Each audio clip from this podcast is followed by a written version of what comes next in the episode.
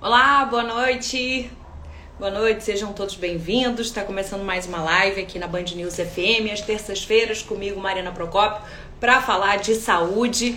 É, pode chegando que hoje o assunto é importante, gente. Acho que interessa a muita gente. Se não interessa diretamente a você, deve ter, interessar alguém que você conheça. A gente vai falar hoje sobre problemas na coluna, dores na coluna. Daqui a pouco a gente vai receber o nosso convidado especial, que é o Dr. Pedro Padim, que é ortopedista, que vai falar um pouquinho sobre, sobre prevenção e também sobre tratamento. Nosso grande desafio nessa live é, abordar todos os assuntos, os desdobramentos desses, desse assunto, dores, problemas na coluna, quando a gente fala, tem um leque enorme é, de problemas, desde a gente falar da prevenção, como não chegar até esses problemas, até passando por se você tem o que fazer e até depois, é, em que casos que a cirurgia, que é um tratamento ali mais radical, digamos assim, é recomendada. Então, vou chamar agora o nosso convidado, o especialista no tema, ortopedista do Dr. Pedro Badim, para conversar conosco e tirar dúvidas. Lembrando, gente, que vocês podem fazer perguntas ao vivo. Quem quiser, é só mandar aqui a pergunta que a gente faz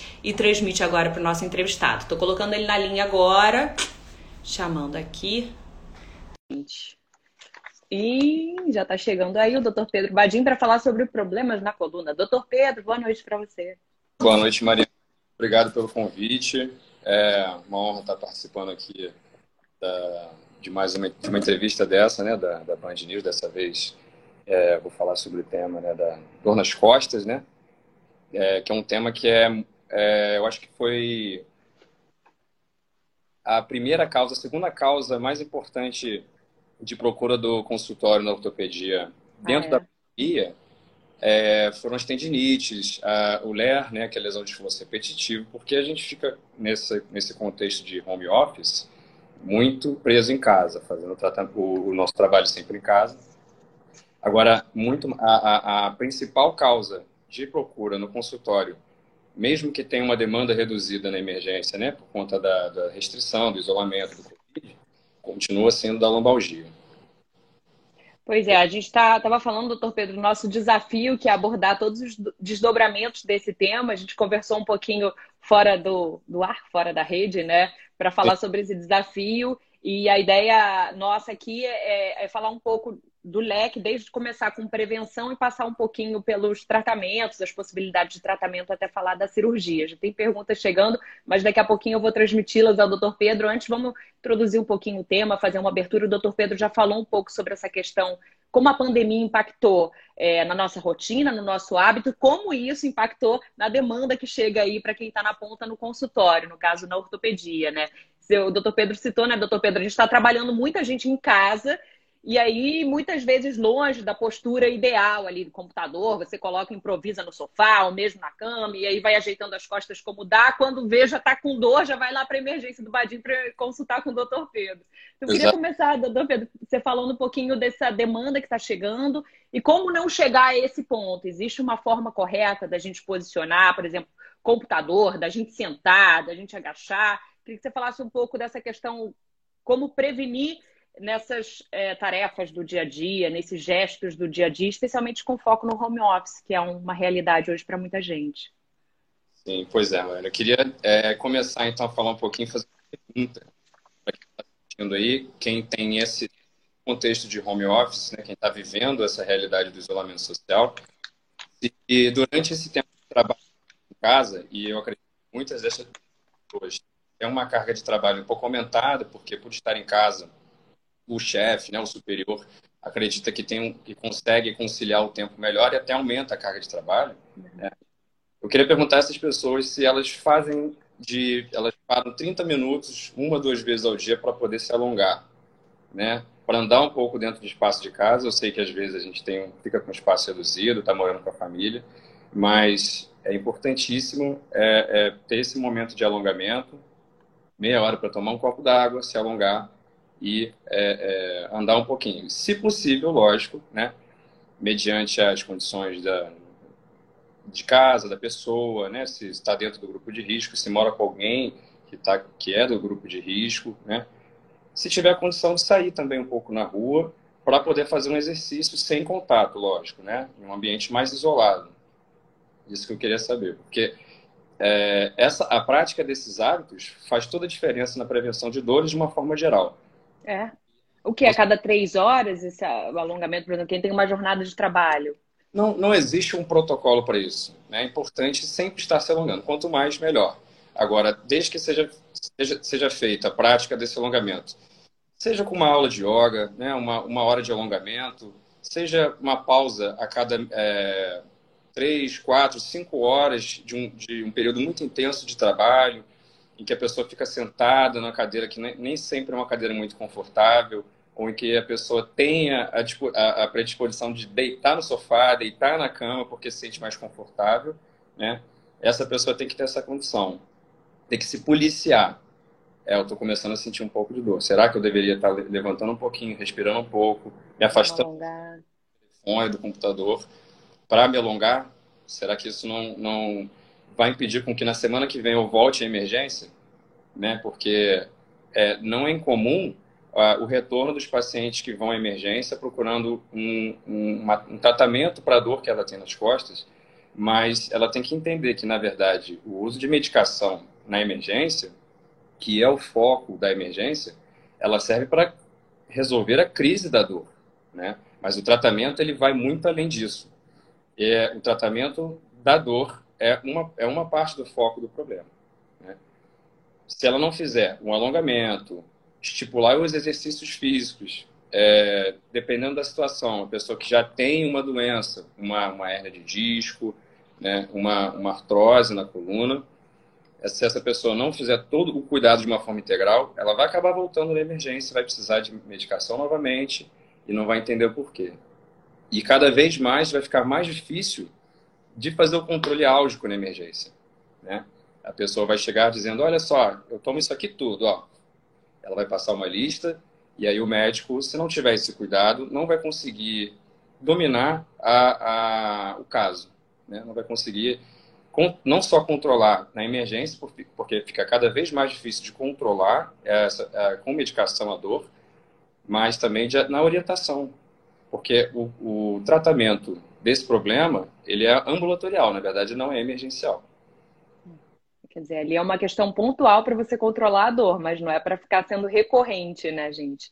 A gente está conversando com o Dr. Pedro Badim, que é ortopedista, para falar sobre essas questões da coluna, já falou sobre a importância desse alongamento é, para prevenir, para evitar que, que, que, a dor volte. E com relação à postura, doutor Pedro, tem uma postura correta? Por exemplo, a gente falou de home office, computador.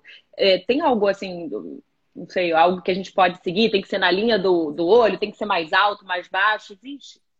É, Mariana, eu acho que tem até alguns posts atrás da própria página do, do Instagram do Badim, tem até uma, uma matéria que eu ajudei a, a compor, que justamente é, um, é, um, é, um, é um, uma imagem né, que mostra a, uma posição do boneco indicando como que deveria ser a posição que a gente senta para poder é, é, ficar pelo menos um tempo mais prolongado sem é, sobrecarregar nossas articulações e a nossa musculatura. Uhum. Por exemplo, se você gosta de trabalhar sentado, o ideal é que mantenha sempre, se, é, se mantenha sempre sentado, com as costas todas encostadas no encosto, né? Dá, vontade até de ajeitar né? É, exatamente. Com as costas todas no encosto da cadeira, né? Com uma flexão de 90 graus do joelho, 90 graus do quadril e mantendo a postura ereta da coluna torácica com a cervical levemente em extensão. Esse seria o ideal. É muito difícil encontrar uma casa, algum lugar em que, em que o computador, o monitor, ele esteja na, nessa altura, na altura dos nossos olhos. E aí o que acaba acontecendo é que mesmo sentado, às vezes a gente vai fazendo o quê? Olhando para, começa a olhar para baixo, fletindo a, a cervical, né? Fletindo o pescoço, o celular o dia inteiro fletindo o pescoço, olhando para porque a gente não leva, né? Já que o braço cansa, o ombro cansa, a gente não leva o celular na altura do olho, a gente leva a cabeça na altura do celular.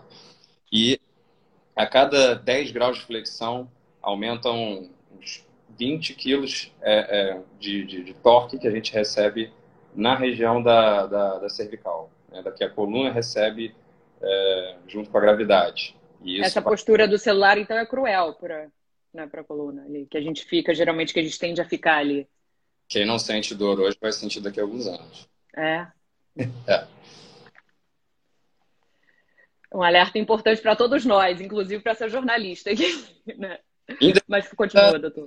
Da pandemia, mas é que agora realmente é muito difícil é, a gente conseguir se controlar, sendo que a, a, as condições impuseram que nós ficássemos em casa é, durante todo o tempo, realizando nossas atividades todas em casa, todas através dos aparelhos eletrônicos, né? Verdade. É isso, vai ter uma repercussão, se não a, a, curto prazo, a médio e longo prazo, bem grande para vocês que estão aí na linha de frente, né? Até um ouvinte está, é, uma, um internauta está falando com a gente, né? Vic, acho que é o Vic aí, subiu logo, mas falando de escoliose é o mal do século, né? Se já era antes da pand pandemia, que dirá agora, né, doutor Pedro? Dentro do meio ortopédico, pelo a causa número um de procura, né, como eu já tinha falado, a causa número um de procura do consultório ortopédico, seja ele emergência ou eletivo, é a coluna. Pois e... é, e aí? Fala, doutor. Não, é, e a gente está falando, então, portanto, o doutor Pedro já fez o alerta da postura do computador, gente, do celular, que não vale só para o home office, mas para o nosso dia a dia, a tendência é inclinar mesmo e forçar. É, e, e, outras uh, atividades que a gente faz no dia a dia. Por exemplo, a gente até conversou um pouquinho fora da rede aqui sobre a questão de agachar. O doutor Pedro estava colocando que tem muita gente que chega na emergência, depois foi tentar pegar alguma coisa no chão rapidamente e na hora de voltar já travou. É, tem uma postura correta também para a gente tentar prevenir isso e não, não, não deixar chegar a esse ponto? É, eu lembro da conversa, né? A gente estava é, tentando tanger um pouquinho os tipos de dor os tipos de apresentação de dor na emergência.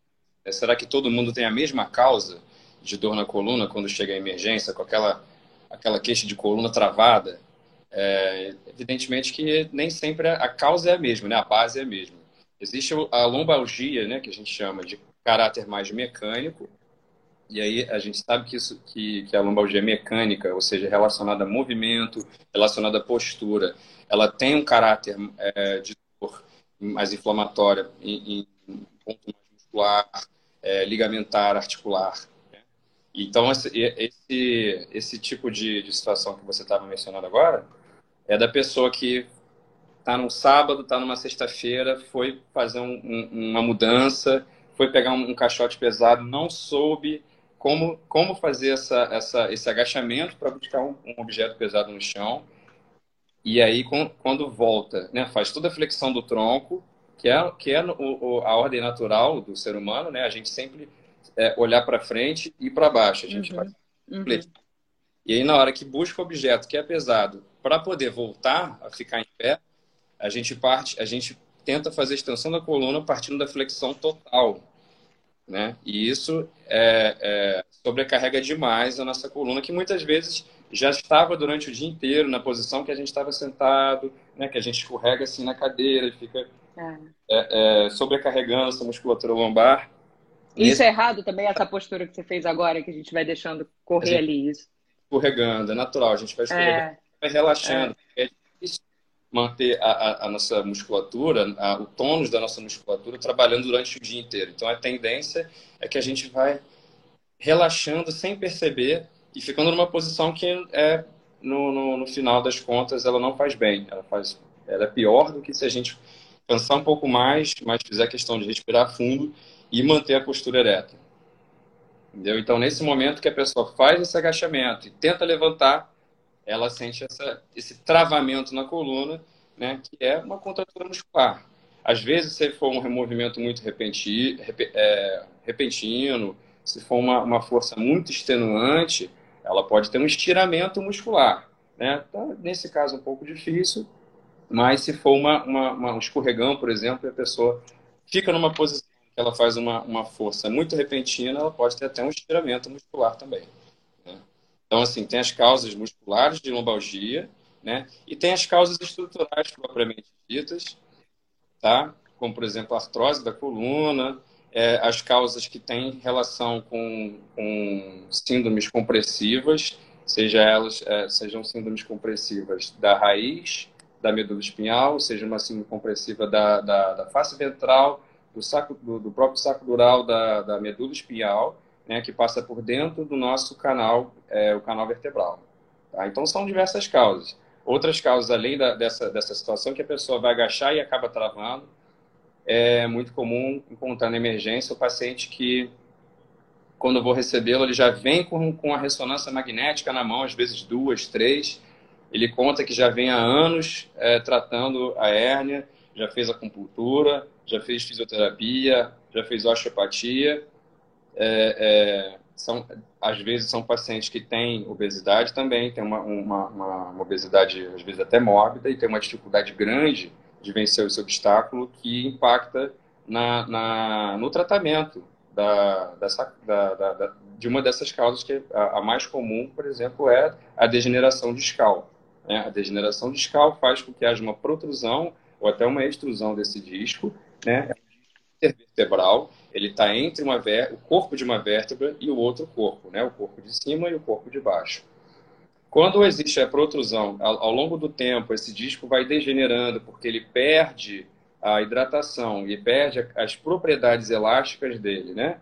Ele começa, é, é, ele deixa de ser elástico, ele se torna plástico, então ele fica com uma deformidade. E essa protrusão, se for para a parte mais dorsal, ela acaba invaginando, ela acaba entrando dentro do canal, podendo comprimir a própria medula. Né? E aí gera essas, essas síndromes, esses sintomas é, de caráter compressivo neurológico. Né? Aquela pessoa que sente a dor que vem mais irradiada pela região posterior da coxa, em sensação de choque, em sensação de formigamento. Quando não, é, também a, a falta de sensibilidade, né, refere que sente Sente a perna aqui? Sinto. E essa perna aqui? Eu sinto mais longe essa perna aqui. Né? Ou então até a perda de força.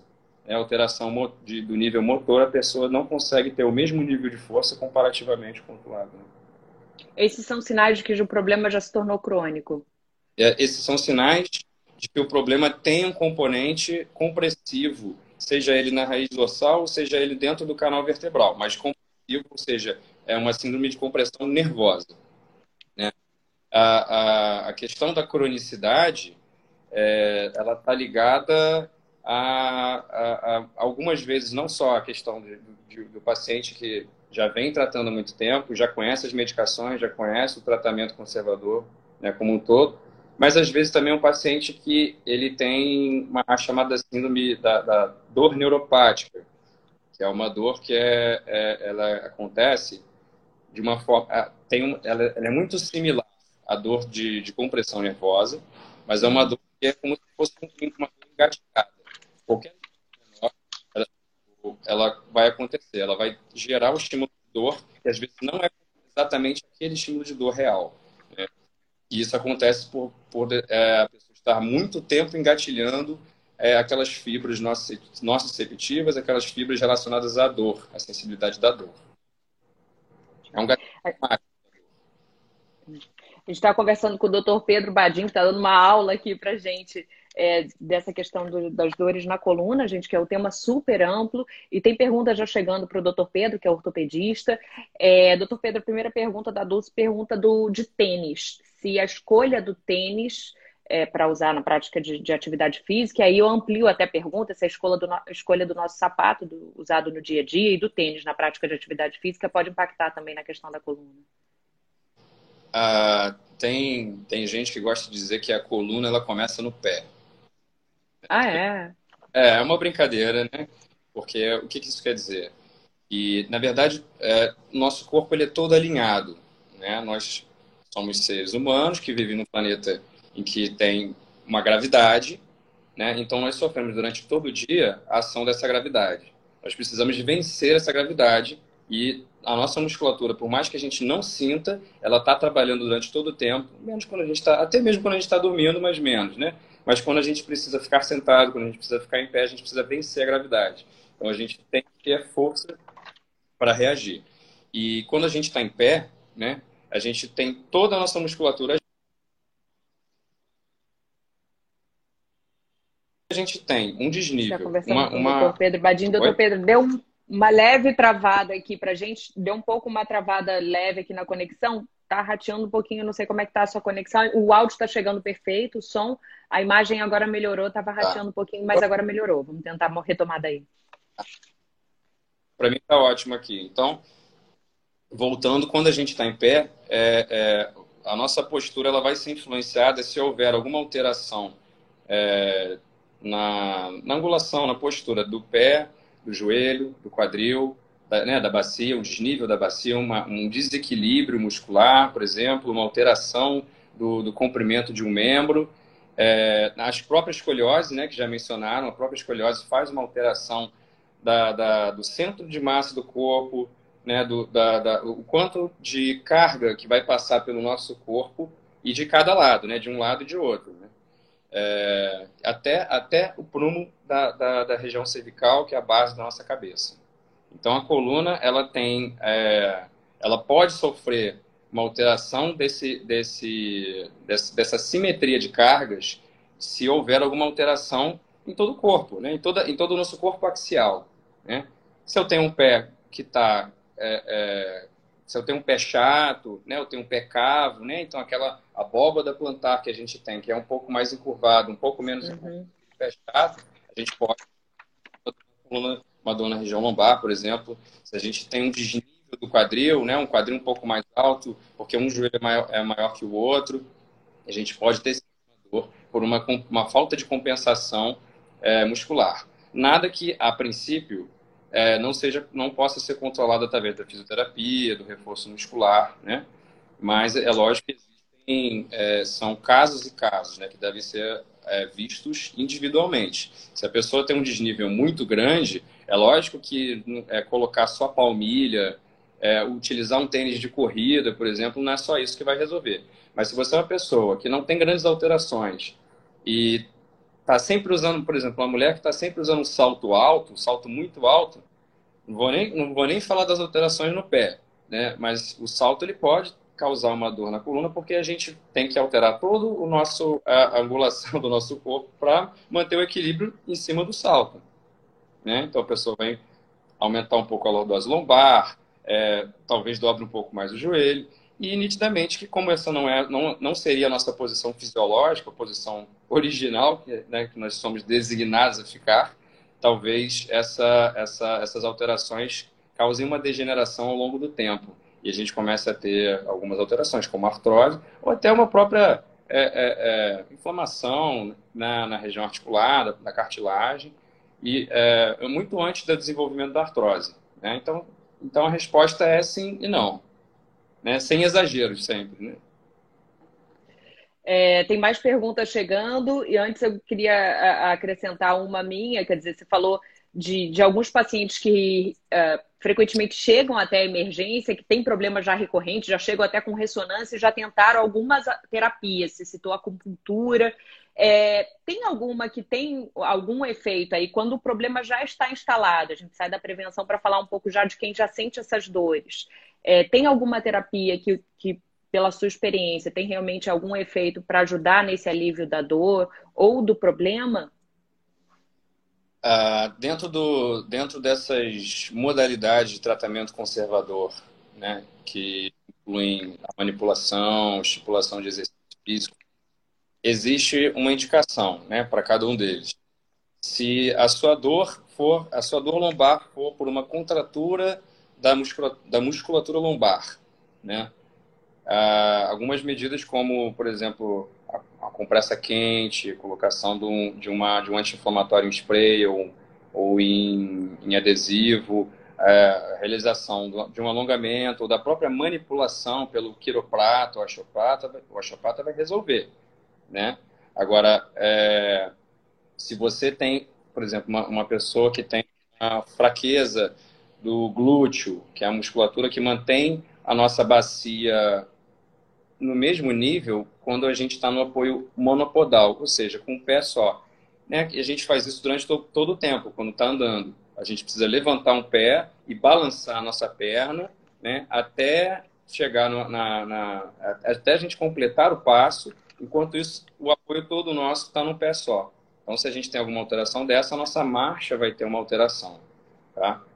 É, e nesse contexto existe também a, a, o trabalho da reeducação, da reeducação, da, da, do reforço muscular, né? A pessoa que tem uma facidez muscular precisa de um reforço muscular. A pessoa que tem que tem uma contratura precisa é, soltar os nódulos de contratura. Então, isso varia em relação a, a, a, qual a origem da sua, da sua lombalgia, qual a origem da sua deformidade, tá? Perfeito. Você não, falou da... da, da... completamente, mas se, se uma coisa para apontar, eu, eu posso falar novamente. Tá não, é porque é isso, é que é muito. Tem, é, o doutor Pedro está explicando, né? Problemas na coluna, você tem várias origens, e, portanto, pelo que eu entendi, né, doutor Pedro, para cada origem você tem uma indicação de alguma terapia alternativa que pode ter resultado. Você falou da questão do quente frio, né? Da, é, quem tem o problema da compressão, é, é isso, é por aí, né? Vai depender do seu problema para você buscar uma alternativa é, prévia. Com certeza. É, inclusive, até é, adicionando um pouco, é, existem diferentes terapias, né? Então, existe a, a, a dentro da, da, da, fisioterapia, de uma forma geral, tem o RPG, tem o Pilates, né? Tem a própria acupuntura, que existe um, um respaldo científico de que há muitos pacientes que só referem a melhora da dor com a própria acupuntura, ah, tá? É? Então, assim, é, é, o, o ortopedista ele vai solicitar, ele vai encaminhar para o fisioterapeuta, ele vai ter, ele vai dar um norte através da descrição da, do exame físico, do exame de imagem, o que é, qual a impressão dele, e ele vai indicar para o fisioterapeuta que tipo de tratamento é, ele vai orientar, mais ou menos, dar um norte do, do, do, do tipo de tratamento que ele precisa. O fisioterapeuta que tem que a, a ter a abordagem saber qual abordagem que ele vai ter. Se ele vai, vai fazer uma manipulação, ele, é um quiro, ele vai a, agir como um quiroprata, é, como um osteopata, né? ou seja, ele precisa dar uma mobilidade articular. Será que ele precisa fortalecer uma musculatura que está enfraquecida? Será que ele precisa soltar uma mus a musculatura que está contraturada? Então, é, é, quem fica mais com essa com esse mote é o próprio fisioterapeuta. fisioterapeuta. Tá? É, em ele termos de trabalhar, né? ele sabe que, de que maneira que ele vai trabalhar com cada paciente. Ele vai observar, ele faz o diagnóstico dele, ele faz a anamnese dele e ele vai identificar qual, qual a região que está com, com problema, qual o problema e o que, que ele precisa fazer durante a, a fisioterapia, a sessão da fisioterapia, e aí seja uma, 10, 20 sessões, é, isso varia de paciente para paciente, quanto que vai precisar, das quantas sessões ele vai precisar para resolver. Lembrando que se a pessoa tiver necessidade de fazer um é, é, tratamento cirúrgico, né, a pessoa começa a ficar com a dúvida: será que eu preciso do tratamento cirúrgico? Porque eu estou há muito tempo fazendo fisioterapia e eu não sinto melhor, eu não consigo melhorar, eu estou passando a ter que tomar cada vez mais remédio, doses maiores, de forma mais regular, né? E medicações com classes diferentes, né, atuando de forma diferente inclusive às vezes com medicações que já começam a trazer efeitos colaterais que não, nunca são bem-vindos, mas de forma crônica é pior ainda, né? como por exemplo a azia, que o anti-inflamatório não esteroidal traz, né? a constipação, às vezes com opioide de ação central, tramal, por exemplo, pode dar um pouco de constipação. Então, assim, nunca é legal ficar se tratando com remédio, o tratamento não é com remédio. Né? E aí você, tinha levantado agora a questão da a, aquela dúvida, né, que a gente falou sobre a relação entre o quente e o frio. É, eu acho que é uma dúvida que muita gente deve ter, porque com certeza todo mundo já passou pelo consultório de um ortopedista é, e já deve ter recebido como orientação: é, olha, você não tem na, você não tem nada, não tem fratura, não tem luxação, você, você tem um, um estiramento leve, uma contratura leve, então toma essa medicação aqui e você alterna entre, entre calor e frio local. Né? E a pessoa deve ficar assim: o que, que eu vou fazer com calor e com frio? Estou colocando calor para quê? Depois eu vou, eu vou, colocar o frio, eu vou é, é, é, tirar o efeito do calor. Uhum. Tá? Então, na verdade, para ficar claro, é o seguinte: cada um deles tem um, uma, um mecanismo de ação. Né? O calor, ele é indicado na verdade, o que, o que a gente, para que, que a gente orienta a utilização de uma compressa, uma bolsa de água quente? Água quente, né? É, é morna para quente, não vai queimar a pele, né? Uma coloca uma toalha, não é para queimar a pele, nem é para deixar durante tanto tempo que às vezes pode realmente fazer queimadura. Mas a colocação do calor ele tem basicamente duas indicações, tá? Na situação de uma contratura muscular, nessa ocasião, a, a, a, a pessoa fez uma, uma contração muito vigorosa em um momento, ou ela passou durante muito tempo fazendo, uma, é, fazendo contração, e essa musculatura ficou tensa, ela não consegue mais relaxar. Né? As fibras que usaram no sentido da contração, naquele ponto não conseguem relaxar e aquilo ali se tornou, se desenvolveu um nódulo, um nódulo de contratura. Tá? É, ou então até na, na, na própria é, é, fascite, que a face, que é um tecido que recobre a musculatura, é, com a contratura, é, consequentemente, essa face encurta. É um tecido que protege, serve para proteger a musculatura, é, dividir as, os compartimentos musculares, mas esse tecido, às vezes, ele pode ficar um pouco encurtado. Né? Encurtamento da face também pode causar uma dor aguda, uma dor semelhante a uma, uma espetada, uma facada. Então, se a gente coloca calor nessa região, é, a, a gente facilita o relaxamento da musculatura e o deslizamento é, é, de, dessas fibras que não estão conseguindo se deslizar. Então, a manipulação desses nódulos, né, que realmente dói muito, e a, a, a, com auxílio do calor é bem facilitada. Né? Então, tem, o, o calor tem essa atuação. Tem uma outra atuação também que às vezes os pacientes é, é, nem sempre só pós-operatórios, pessoas que têm um entorse, que acabam não tendo, tendo ou não tendo uma fratura, é, ficam com o pé muito inchado. É muito comum ficar com o tornozelo, o pé muito inchado, uhum. pela própria ação gravitacional, né? Aquela inflamação veio, né? A primeira fase é, de uma contusão, de entorse, a primeira fase da inflamação, a gente tem uma vasodilatação importante, né, com, a, com, com acúmulo de, de, líquido naquela região, porque é um líquido que traz muitos mediadores inflamatórios.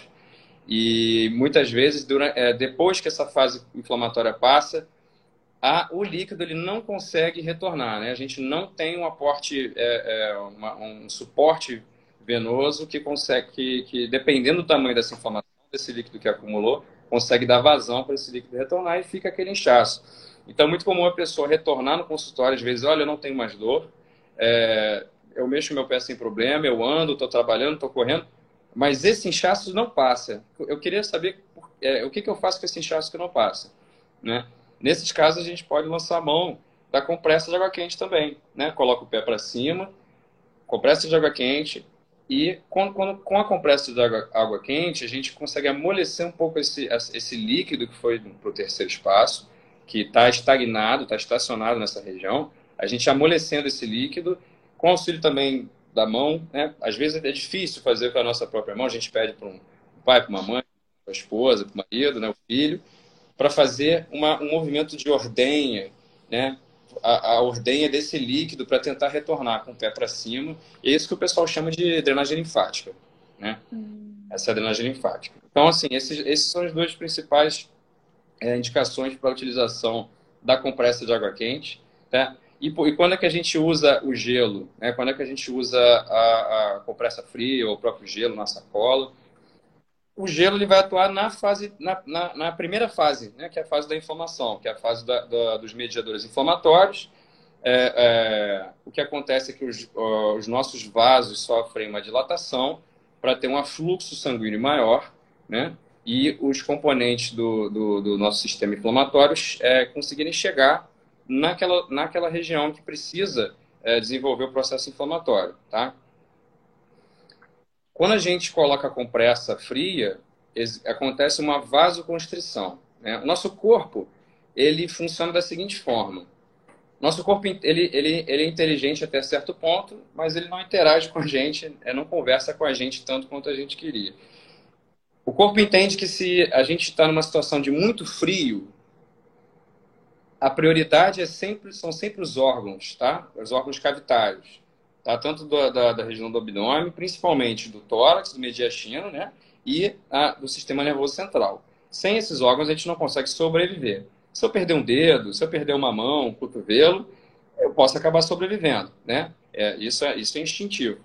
E o nosso corpo, ele tem uma resposta de vasoconstrição na, é, é, na, na uma vasoconstrição periférica. Né? Então, geralmente, quando a gente está com muito frio, a ponta dos nossos dedos, dos pés, dedos das mãos, é a, é a, região que fica mais fria, né? A gente fica com a unha cianótica, aquela unha roxa.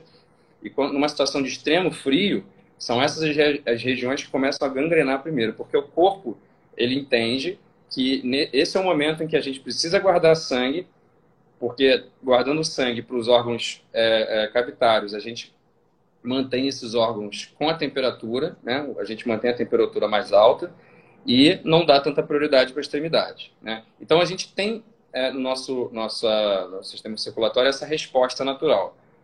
Quando a gente tem inflamação local, é, é, se a gente coloca frio exatamente no local que está fazendo uma vasodilatação, ele vai entender que ele precisa fazer a vasoconstrição e essa vasoconstrição ela segura um pouco essa primeira fase, essa fase inflamatória, então ela não deixa inchar tanto é, aquela região que tá, que sofreu a pancada, sofreu a contusão, sofreu entorse, é, seja lá a pancada, o trauma que sofreu, entendeu? Então é, tem essas, são essas, essa é a principal atuação do gelo, tá legal?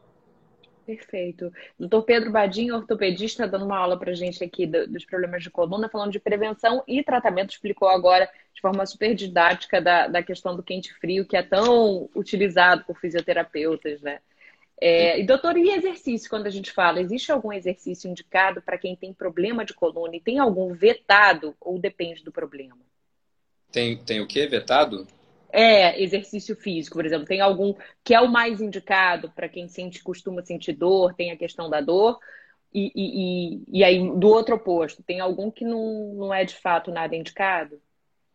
De uma forma geral, a, a pessoa que tem dor na, na região da coluna, ela vai ter, ela vai ter uma, uma, um desarranjo, né? um desequilíbrio muscular.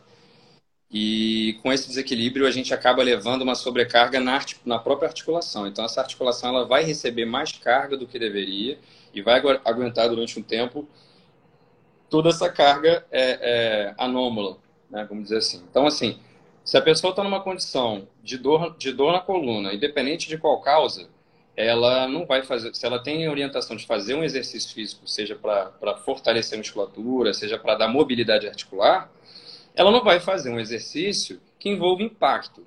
Né? Então, assim, realmente, a corrida, é, é, um esporte, um basquete, por exemplo, ele, nesse primeiro momento ele não vai ser indicado. Não é que esteja contraindicado para o resto da vida, mas no primeiro momento não é indicado fazer a, a, um, um esporte que tem impacto. Então, é preferível é, orientar a pessoa que está com essa dor a trocar o esporte, pro, de repente, para bicicleta, né, que a gente não tem tanto impacto na coluna em si, mas, e a gente ainda mantém a nossa coluna ereta, ou seja, a gente está trabalhando a musculatura paravertebral durante todo o tempo, mantendo em extensão, tá? É, para quem gosta, a prática do surf, né, que a gente tem que manter a coluna toda ereta durante todo o tempo, né, para remar, para se manter remando na prancha, tá? É, na hora de levantar também faz a extensão da coluna, que é um movimento em que a gente, é, é no dia a dia, na vida que a gente tem em comunidade, não, é, é, é, a gente acaba não fazendo, a gente acaba deixando de lado a extensão, a gente acaba fazendo sempre, concentrando sempre na flexão, né? Ficando, ficando na posição de mais flexão, né? E acaba desenvolvendo cifose torácica e tudo, né? A cifose, a, a, a cifoscoliose, tá? Então, assim, é, se, por exemplo, um outro esporte também, além da, da bicicleta, além da, da do surf, a natação também não? É, para pessoas mais idosas, por exemplo, a natação é ótima, a natação é ótima. Para as pessoas que têm um pouco mais de idade, né, que não, né, não vai ter um nível funcional tão maior e nem tem esse objetivo, é, é a hidroginástica é uma boa alternativa porque o, o, a atividade dentro da água realmente reduz a, a reduz o um impacto, né? Da gravidade, é. Tá? É, a Marília e a Ana estão falando das duas Pilates, Pilates. A Marília eu conheço, que é fisioterapeuta também, né, doutor Pedro? O RPG, o Pilates, é, dentro, de cada, da, dentro da demanda daquele paciente, a, o RPG e o Pilates têm um, um campo de atuação muito importante, né? É, alguns fisioterapeutas gostam de trabalhar também com, com é, outras, é, outras, outras ferramentas, né? Por exemplo, terapia de onda de choque, né? A, a, a crioterapia em que se coloca uma, uma, uma, superfície de contato em que mantém uma terapia exata, é uma, uma, uma, temperatura, que a gente escolhe a temperatura, então ela não fica nem, nem muito gelada, nem pouco gelada, nem, nem, nem é, pouco gelada, né? Assim, não, não, não gelada o suficiente. Uhum. Então, ela, ela tem, tem uma, uma, comprovação científica de que realmente essa crioterapia é, uma, uma, uma, é melhor traz, traz mais benefício do que só a colocação da bolsa de gelo e fica aquela coisa de coloca, tira, coloca, tira para não queimar a pele. Né? É verdade. Várias, várias as modalidades. Perfeito, mas passou o recado, gente, é, é, o ideal, quanto menor o impacto, menor, melhor, né, doutor Pedro? A Ana, a gente falou do Pilates, a Ana até falou, eu melhorei muito depois que eu comecei a fazer Pilates, na semana que eu não faço, a dor volta. Para ela funcionou como um alívio da dor ali, mas mantendo a regularidade do, do exercício, da atividade, né? Isso. Eu vi agora, nesse período de pandemia, é, inclusive, é, principalmente nos últimos meses, né? não, não tanto no início, mas mais para agora, muitos pacientes falando, não, olha, eu já sei, eu já eu me trato, eu faço fisioterapia, mas o problema é que agora, na pandemia, está tudo parado, não consigo fazer, tem minha, eu moro com minha mãe, então não vou expor ao risco, e está parada por, nesse contexto. O que eu tenho para orientar para essas pessoas é que busque, pelo menos, a orientação do que fazer em casa sozinho, o que, que dá para fazer em casa sozinho, né?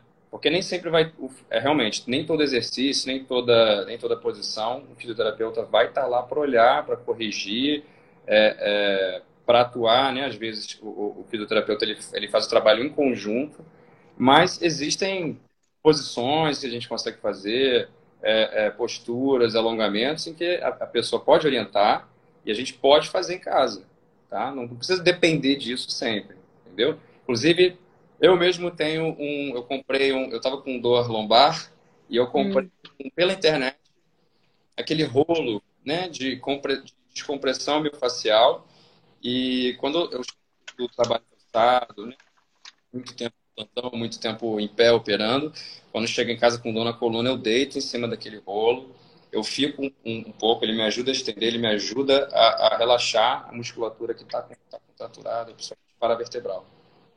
Olha, interessante, boa dica ali, boa indicação, orientação do é. Dr. Pedro Badim. É.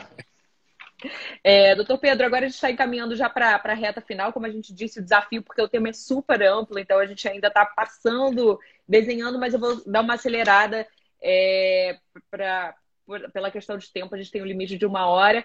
É, antes, trazendo a pergunta da Cléia, que perguntou da relação do peso com a coluna. Você falou da questão de muitos pacientes obesos procuram consultório com dores na coluna. Então, imagino que tem uma relação, sim, até de sobrecarga, né? Quando você está é, tá mais pesado. Quer dizer, o sobrepeso influencia? Com certeza, com certeza. É, é, é, tratamento sobrepeso, ele faz, ele faz parte da linha de frente do tratamento inicial, do tratamento conservador da, da dor na coluna, tá? Principalmente se a gente tem uma alteração degenerativa na coluna, seja artrose, seja a, a discopatia, uma artrose interfacetária, que faz a compressão dentro do canal e dá toda aquela síndrome né, de, de, compressão nervosa. Independente da causa que tem uma alteração degenerativa, o sobrepeso ele atua, porque se nós temos alteração pela gravidade, né, alteração de carga, né, de forças que passam pela coluna, pela gravidade, é, pela postura, pela posição que a gente é, mantém nossa cervical, nossa lombar, imagina a pessoa que carrega consigo uma carga, é, é um, um peso muito maior proporcionalmente, né? Comparando uhum. com a verdade, entendeu? Então, assim, não é, não é porque você acha que... É, tem muita mulher que, que pergunta assim, né? Ah, será que eu tô, é, tô gordinha? É, será que eu, eu, é, é, eu tô fora do peso e isso está dando dor na minha coluna? Não. Se você tem, você está insatisfeita com o seu peso, né? É uma questão mais da pessoa. É, é, um problema de saúde, tá? A pessoa que tem um sobrepeso importante, é, essa sim vai tem que ter como medida inicial fundamental perder peso, tá? Se a pessoa não consegue perder o peso, se a pessoa não consegue tratar a obesidade, é, mesmo quando estipulado o tratamento cirúrgico, a gente sabe que a recidiva é muito grande, tá? Independente do, de um resultado é. muito bom no pós-operatório, a recidiva é, é, é, grande, tá? E, e o próprio controle pós-operatório é muito difícil, tá?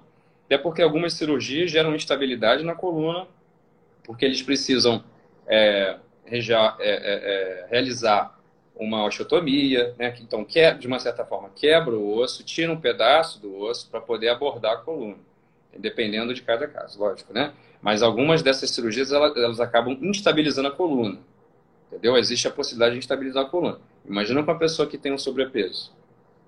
É. Pois é, você falou agora, entrou no nosso próximo, último campo, último tempo, para falar do, de um tratamento mais extremo, mais radical, digamos assim, que é a cirurgia. É, quando que ela é necessária, doutor Pedro? Porque realmente é um tratamento mais radical, como eu disse, né? E você falou até de algumas cirurgias que podem ser mais delicadas, terem alguma uh, consequência, não diria sequela, mas alguma consequência para a postura corporal, alguma limitação de movimento. É, quando de fato a cirurgia se faz necessária? Então, é, eu vou trazer de volta um pouco para o contexto da emergência, tá? O que, que eu vejo no contexto da emergência. A cirurgia, ela tem o seguinte cronograma. se o paciente ele tem um tratamento, tá? Ele, ele é estipulado o tratamento conservador. Eu vou partir do princípio que a pessoa fez todo o tratamento da forma correta, tá? Dentro de seis meses, esse, é, é, é, toda, todo o tratamento conservador foi feito da forma correta e, e não resolveu o problema da dor, existe uma indicação formal de realizar a cirurgia. Né? E aí a cirurgia para cada tipo de dor identificada a, a causa dessa doença. Tá?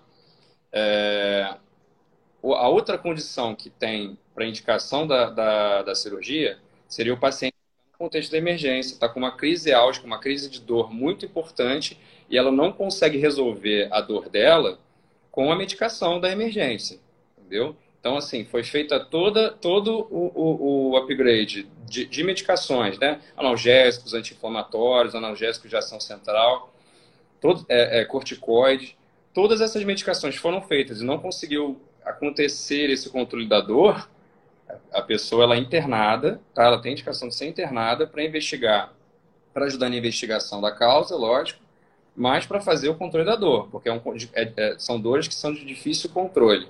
E algum, alguns desses casos a gente já sabe que assim, nessa internação mesmo a pessoa vai ser submetida ao procedimento cirúrgico. Né? Então, assim, a dor que não passa ou o sintoma de compressão neurológica que não passa, né, seja a falta de força, o choque ou a falta de sensibilidade, são sinais de alarme para indicar a cirurgia de urgência. Tá? E aí, dentro do que você me perguntou, é, é... não, antes de, antes de falar sobre isso, a, a, é engraçado, quando a pessoa pergunta assim, eu, eu vim aqui na emergência, estou com dor na coluna, eu não vou fazer um raio-x? eu não vou fazer uma tomografia, eu não vou fazer uma ressonância.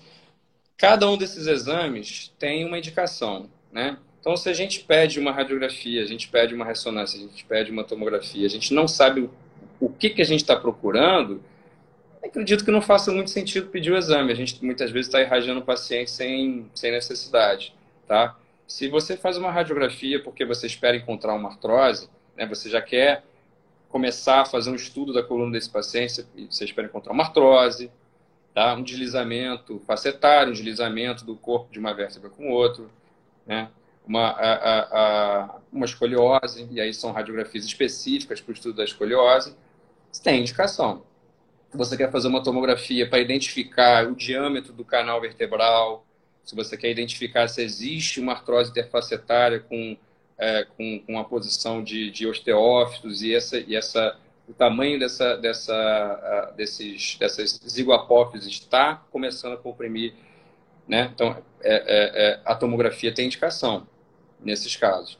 E a ressonância, lógico, que consegue ver, fazer um estudo mais completo, porque é um exame mais complexo, e consegue perceber as estruturas que a gente chama de partes moles, né? São, seja o disco intervertebral, né? o disco fibroso, a, a, os ligamentos, o próprio ligamento amarelo, que pode estar hipertrofiado, que é um ligamento que passa colado ao corpo da vértebra e também pode é, é, gerar essa compressão na coluna. Tá? Então, assim, cada, cada a, é, exame tem uma indicação e tem uma, um, um objetivo que a gente procura achar.